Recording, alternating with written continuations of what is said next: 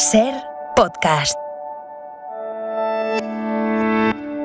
Soy Nieves con Costrina y estás escuchando Acontece que no es poco, un podcast donde no te contamos nada nuevo, pero te lo contamos de otra manera. Aquí te va otro episodio. Has llegado tarde, Nieves, con ese mensaje que me has enviado. Ah. Ases del aire para el faro. Sí. Ah, sí, pues es verdad. Es Esa que te es una expresión, sí, se está- sí, es verdad. Ases del aire, ases de la aviación. Sí, sí. Cre- Exactamente, es que yo creo que incluso Mm. la palabra as eh, nace ahí, a partir ¿Ah, sí? de que alguien sí usa la palabra as de la aviación en la Primera Guerra Mundial. No lo aseguro, ¿eh? me suena a mí de eso. De ahí viene tanto as de la aviación. Bueno, ¿no? pues se lo pasaremos a las, a las compañeras del Faro. Oye, el 8 de marzo es el día, cualquier día es bueno, ¿eh? pero este es especialmente adecuado para plantear cualquier asunto relacionado con la igualdad y también para echar una ojeada al, al mundo, al, al resto del mundo, ¿no? Estamos todos muy indignados y con toda la razón porque los talibanes en Afganistán definitivamente impiden a las mujeres acudir a la universidad. O sea, es así. En Irán están investigando ataques con productos venenosos también a escuelas femeninas. O sea, un desastre. Un desastre hoy. Pero, ¿y nosotros? A ver, hombre, estamos infinitamente mejor. ¿Dónde vas a comparar? Pero hasta hace no tanto, porque en términos históricos un siglo es, es lo que es, hace no tanto esto era otra cosa. Hayas ha apuntado ya esta tarde algo, ¿eh? con lo del acceso de las mujeres a la universidad, pero Sí. complétalo tú porque el 16 de marzo de 1882, bueno, dilo tú. Se prohibió el acceso de las mujeres a la universidad. Así fue. Eh, y es verdad, hombre, está, está muy bien que reivindiquemos las, eh, las cosas buenas ya que nos han pasado, Sí, que sí. celebremos donde estamos, pero no hay que olvidar lo que ha costado avanzar y, y quiénes ponían las zancadillas para que no avanzáramos. ¿no? Hace un par de años estuvimos eh, recordando en, que este mismo día, 8 de marzo, casualmente Sí, coincide en el día, pero de 1910, bueno, pues se publicaba la ley que permitía a las mujeres Sí. matricularse en todas las universidades españolas sin trabas. Eso es lo que ha dicho sí. Claro, exactamente, sin trabas quiere decir en igualdad de condiciones de que los hombres, ¿no? Hace solo 113 años, 1910. Hacía al menos cuatro décadas que en el resto del mundo civilizado las universidades de los distintos países ya licenciaban a mujeres arquitectas, médicas, físicas, químicas, abogadas y lo más grande y lo más triste también es que hubo un momento en el siglo XIX en el que España era uno de esos países en los que las mujeres podían acceder a la enseñanza superior, pero la fue por un error, ya ves. Un error que corrieron a subsanar de inmediato, ¿no? Por eso, aunque sea un día para celebrar los avances, también es importante recordar quiénes y cuándo nos impidieron avanzar. Pues ¿no?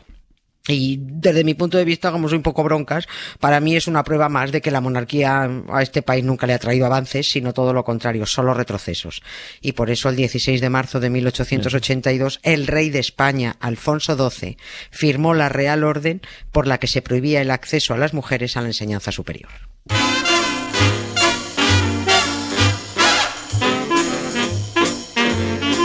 Eres tonto, muchacho, tú eres tonto. En tu casa lo tienen que saber. Porque aquí estamos hartos de saberlo. Que eres tonto y qué le vas a hacer. Eres tonto, muchacho, tú eres tonto. Oye, Nieves, tienes que explicar eso que has comentado de pasada, de eso de que las mujeres pudieron estudiar en la universidad en un momento determinado, pero por error. Eso, eh, ¿Qué era un error? ¿Error qué? ¿Un vacío legal o qué era esto? Claro, ¿Qué, qué se les es- olvidó? A ver. Eso no, eso es lo que has dicho, es un vacío legal. Se les olvidó especificar que estaba prohibido que las mujeres estudiaran. Ese vacío legal, esa falta de prohibición, fue el agujero por el que se colaron tres mujeres en la Universidad de Barcelona para estudiar medicina en 1874 ante el absoluto desconcierto de las autoridades. ¿no? Pudieron matricularse con autorización ministerial pero porque el ministerio no tenía una norma en, en la mano para prohibirlo, ¿no?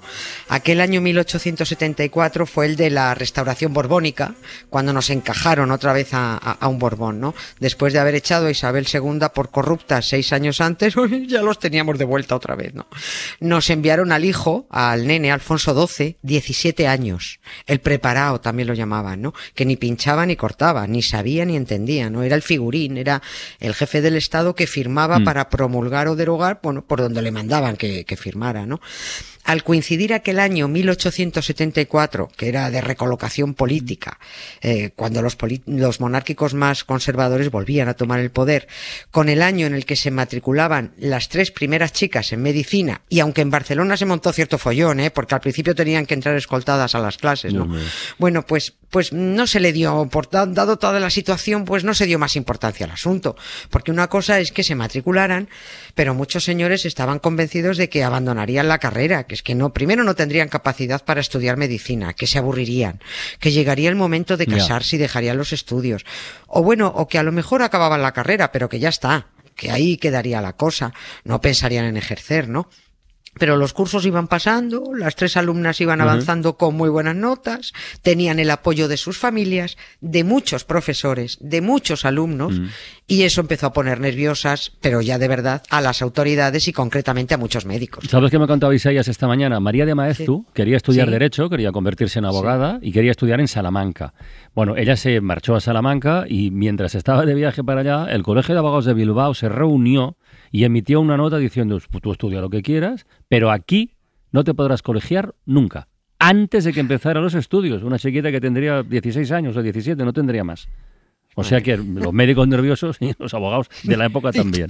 todos, todos. Bueno, de todas formas, bueno, muchas chicas se animarían también a matricularse, ¿no? Cuando supieron que se podía, además de esas tres de, Barcelona. claro, en cuanto corrió la voz. Eh, ¿Qué, dijeron muchas? Ah, pero podemos estudiar una carrera. Y no había una ley, como no la había, que prohibiera acceder a las mujeres a la universidad, en cuanto aquellas tres abrieron camino, empezaron a matricularse otras. Y no solo se animaron a ir a la universidad, subió mucho la matriculación en la enseñanza secundaria para luego poder ir a la universidad. Claro, sí. Y los señores cada vez tenían, algunos señores, eh, como siempre, mm. algunos señores tenían cada vez más sudores fríos, ¿no? En 1878, cuando solo les faltaba un año para licenciarse a las tres pioneras en medicina, pero ya estaba viendo todo el mundo que la carrera la terminaban y con unas notas excelentes, ahí empezaron los ataques y las zancadillas.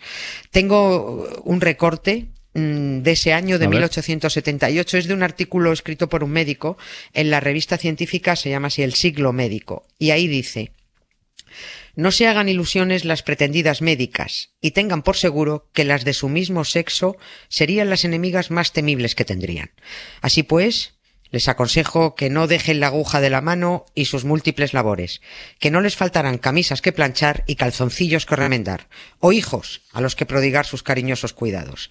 Y la que no se conforme con esto puede coger el estropajo e irse a fregar, porque la mujer nunca servirá para ejercer la medicina y mucho menos la cirugía. Fin de la cita y del insulto. Fuck you, any mom, any sister, any job, any broke ass car, and that's shit you call art. Fuck you, any friends that I'll never see again. Everybody but your dog, you can all fuck off. I swear I meant to mean the best when it ended. Even tried to bite my tongue when you started shit.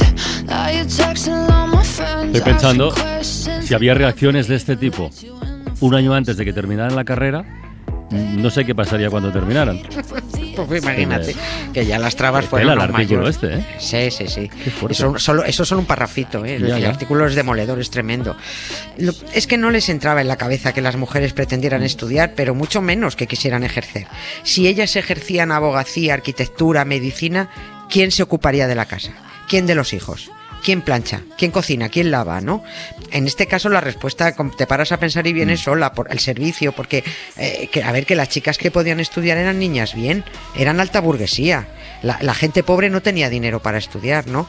Pero incluso aunque hubiera servicio que se ocupara de las cosas de la casa, el marido quería que su esposa, por muy alto standing que fuera, estuviera a lo que tenía que estar, a controlar los asuntos domésticos, ama de casa, ¿no? El problema que tuvieron las tres primeras licenciadas en medicina, que eran Elena Masera, Dolor Saleu y mm. Martina Castells, es que quisieron leer sus tesis para poder ejercer. Y aquí llegó el problema. No las autorizaban, pero tampoco había ley a la que agarrarse para negarles el doctorado. Tuvieron que esperar casi cuatro años a que se las autorizara a leer sus tesis para doctorarse.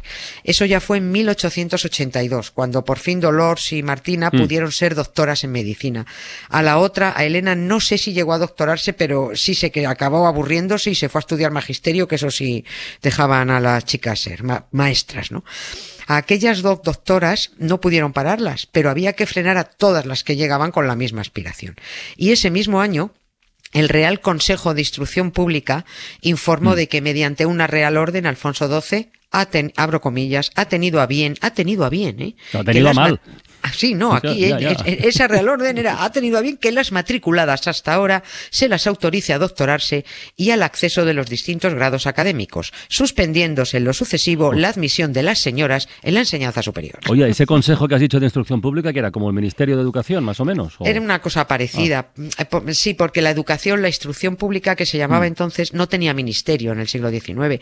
La enseñanza dependía del Ministerio de Fomento.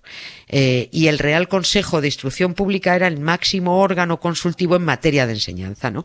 Pero cuando ese organismo cayó en manos del ultraconservador gobierno de Cánovas, ese consejo se usó para acabar con la libertad de cátedra, para tumbar todo el ideario y las reformas del periodo progresista, para frenar las corrientes de educación krausista, ya lo comentamos una vez, que la que pretendía sacar a Dios de la ciencia y la enseñanza, ¿no? Y a ese Real Consejo es a donde llega la consulta de las universidades de Barcelona y Madrid para ver qué hacen con tres insensatas que han solicitado permiso para leer sus tesis, ¿no? Y el 6 de marzo de 1879, según recoge el acta, se monta una discusión gorda y se aprueba por ocho votos contra siete, bueno, que sí, que sus licenciaturas y sus grados de esas chicas valen, pero que hay que seguir discutiendo a ver qué papel pueden tener las mujeres en las distintas profesiones en un futuro. Y deciden finalmente consultar al gobierno, que fíjate el trámite, para definir a qué títulos podrán optar las mujeres atendiendo a sus aptitudes. Y se tiran cuatro años discutiendo para al final prohibir que estudiaran. Sí, es increíble, del 79 al 82, ¿no? Que es cuando el gobierno decide que no, que las mujeres no deben ir a la universidad. Eh, lo comunica así el Real Consejo de Instrucción Pública, luego el Real Consejo redacta la orden y le dicen a Alfonso XII, tú pavo, firma aquí, ¿eh? ¿Eh? Ya está, lo pone y firma. Que si no hemos tenido ni un solo rey con una carrera hecha y terminada, no van a venir aquí las mujeres a demostrar que sí se puede, ¿no? Y ya está, frenazo a la educación de las mujeres. Las que estaban matriculadas podían terminar, pero ni una, ni una más. Hasta que en 1910, gracias a un real decreto de Alfonso XIII, como a muchos les gusta destacar, las mujeres volvieron a la universidad en igualdad de condiciones, sin trabas. Y yo, más que destacar la gracia que nos hizo Alfonso XIII dejándonos estudiar, yo prefiero no olvidar que Alfonso XII nos lo prohibió. Pues llámame rencorosa, pero, pero es así, ¿no? Y esto, una última cosa, si me permites, Carlas, que esto ya es muy mía en este 8M.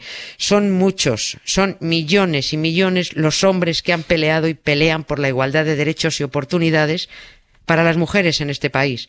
Te meto en- entre ellos a Isaías y a mucha gente como vosotros. Y yo les- os estoy muy, muy, muy agradecida. Lo que pasa es que los malos hacen más ruido, pero no son más.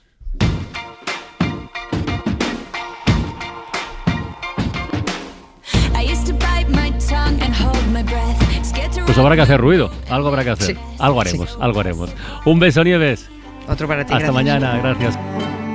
Para no perderte ningún episodio, síguenos en la aplicación o la web de la SER, Podium Podcast o tu plataforma de audio favorita.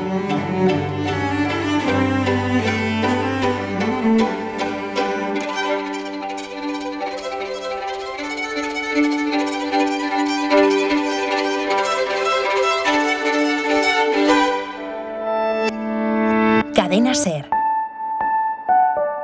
La radio.